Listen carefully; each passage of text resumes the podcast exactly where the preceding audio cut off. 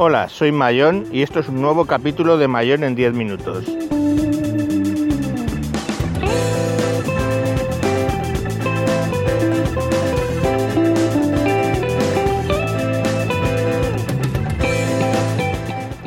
Hoy hablaremos de qué WinTablet elegir.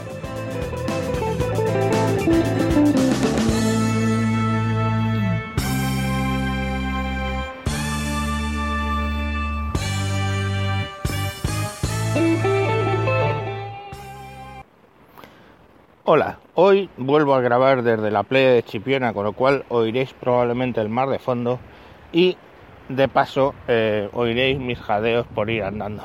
Pero bueno, rollos de sobrepeso aparte, pues os quería contar o ayudar a elegir un tablet, por supuesto, con Windows para vosotros o para vuestros hijos o para quien lo que quieras.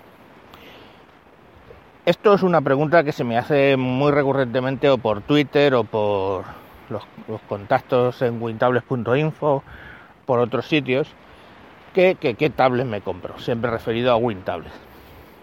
Bueno, pues básicamente os voy a dar unas directrices un poco para lo que para que podáis decidir vosotros mismos. En primer lugar, tenemos que elegir el tamaño, ¿vale?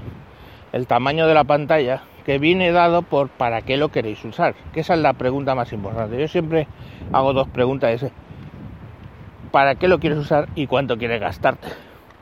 Básicamente con eso yo soy capaz de decirte qué tablet necesitas. De hecho, cuando alguien me pregunta por medios sociales qué tablet eh, le recomiendo, son las dos preguntas que le devuelvo siempre. Entonces, ¿para qué lo queréis usar? ¿Lo queréis usar para un tablet sustituir un tablet tipo iPad o tipo Android, hacer cosas sencillas o escuchar eh, música, ver películas, escribir notas, eh, pequeños juegos, etcétera, etcétera, pues tenéis unas opciones. ¿Lo queréis para trabajar, trabajar? O sea, con vuestro Word, con vuestras cosas, aplicaciones propias de Win32, etcétera, pues tenéis otras opciones pero siempre hay que tener en cuenta eso. Y segundo, el precio, claro, cuántos queréis gastar. Yo os voy a ir hablando un poco de unas recomendaciones. Lo primero, eh, excepto que sean muy muy baratos, como fue el caso del HP Stream 7 este que, que recomendamos en WinTablet, yo obviaría eh, ya con Windows 10 en el mercado las tablets de 7 pulgadas. El motivo es porque con Windows 7, o sea, con Windows 10, perdón, hay cierta tendencia a trabajar en el escritorio y eh, bueno, pues en tablets de 7 queda un poco pequeño. También es cierto que este Microsoft todavía anda decidiendo qué hacer en, las tablets de, de 7 pulgadas, si instalar un Windows 10 completo o no. Entonces es mejor no tentar a la suerte pero vamos, en 8 pulgadas son equipos muy eh, fáciles de trasladar, son muy, muy móviles y funcionan perfectamente y ahí ya tenéis otra serie de ventajas, como es el caso de que en teoría cualquier tablet inferior a las 10 pulgadas os provee de una licencia de Office 365 gratuita. También os provee de eh, las aplicaciones Office eh, mobile de modo gratuito, sin tener que suscribiros a, Office 365. Entonces, si no viene la licencia es porque eh, en la negociación el fabricante lo ha, lo ha obviado. Pero en principio casi siempre vienen esas, esa licencia del Office 365. Lo que sí es seguro 100% es que tú puedes instalar las aplicaciones Office Mobile, que son el Office un poquito más sencillo, también en una pantalla de 8 pulgadas, ya me contarás qué quieres hacer con el Office, bueno, pues eh, vienen para instalarse gratuitamente. ¿Qué más tenemos? Bueno, eh, esas pantallas de 8 pulgadas son, muy cómodas para trabajar, ¿vale? En realidad como tablet me refiero. Pues te llegan los pulgares a todos sitios, son discretas de tamaño, se pueden llevar. Entonces, bueno, si tú tema es sustituir una tablet tipo Android y te influye la movilidad, pues eso sería tu tamaño. Si ya hablamos de sustituir a un portátil, el mínimo serían 10 pulgadas, ¿vale? hay 10, 11 pulgadas, 12 pulgadas, hay más, 13 pulgadas en el caso del, Surface. Entonces, todo ese tipo de, o sea, 12, eh, todo ese tipo de tablets pues ya os sustituirían mejor lo que es un portátil, básicamente por la pantalla. Ahora, procesador, ¿vale? En principio, no os compréis, por muy baratas que salgan, ninguna tablet que lleve un Atom Z, fijaros que ponga Z 2000 y algo, ¿vale? Esos son todos procesadores muy antiguos, son de, tercera generación y, y, no os van a dar eh, buen resultado, ¿vale?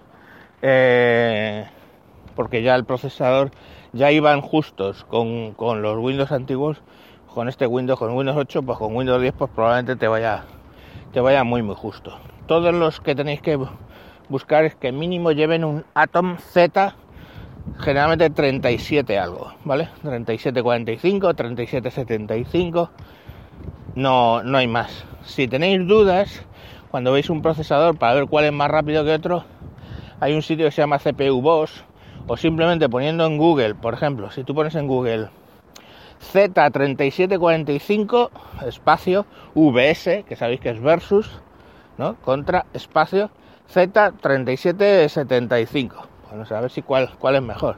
Pues tú le das y te dice cuál es mejor y tal. Pero vamos, en general, un Intel Atom Z37 algo, eso os va a dar potencia equivalente a lo que puede ser un, un tablet de Android para ejecutar vuestras aplicaciones. Para ejecutar, que es importante, las aplicaciones Win32 en el tablet sin mayor problema. Y eh, bueno, claro, evidentemente juegos en 3D y mierda de esa, pues lógicamente no va a ir. Eso es evidente, ¿no?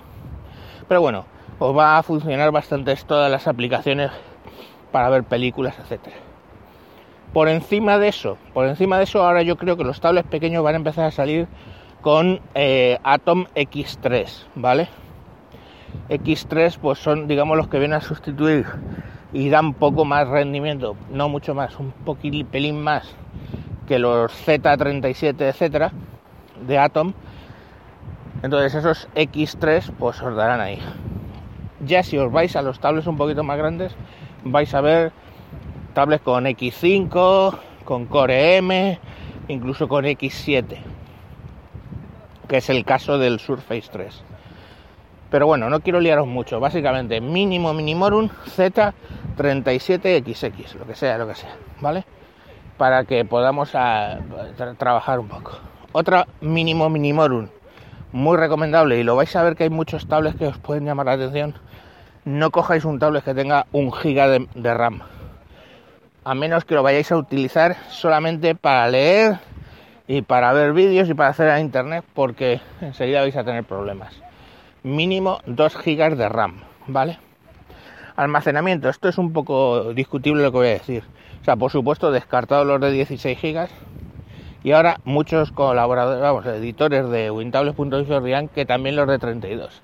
Ahí difiero, el de 32 puede funcionar si, solo si tú tienes la tarjeta eh, micro SD y eh, bueno, pues pasas todas las fotos, los vídeos, todo lo de peso, lo guardas en una tarjeta SD, una tarjeta SD de por ejemplo 64 gigas, con lo cual tienes un total de 96 y,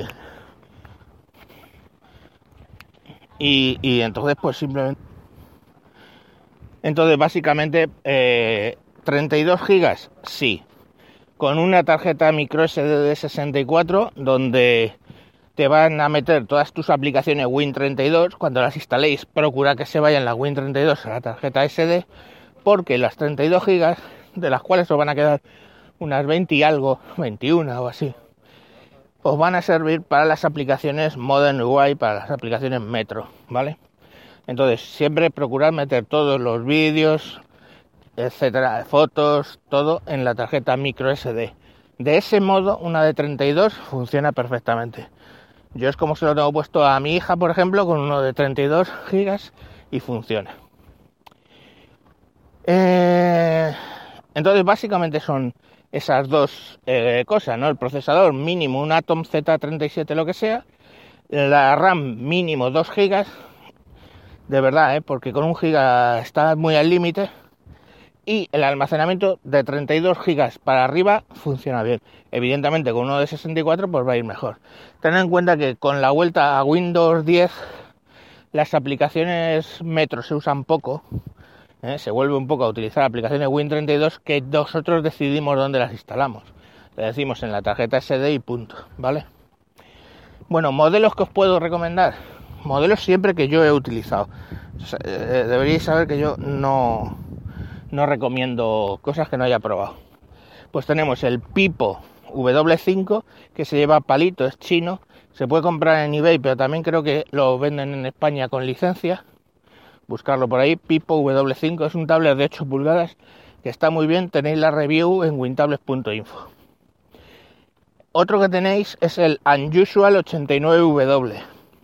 Ese no lleva palito, pero por ejemplo, en Amazon hay oferta que viene con funda de teclado, que está muy bien, porque siendo una pantalla de casi 9 pulgadas, eh, pues lo puedes poner en modo atril y trabajar con ese tecladito y está muy bien.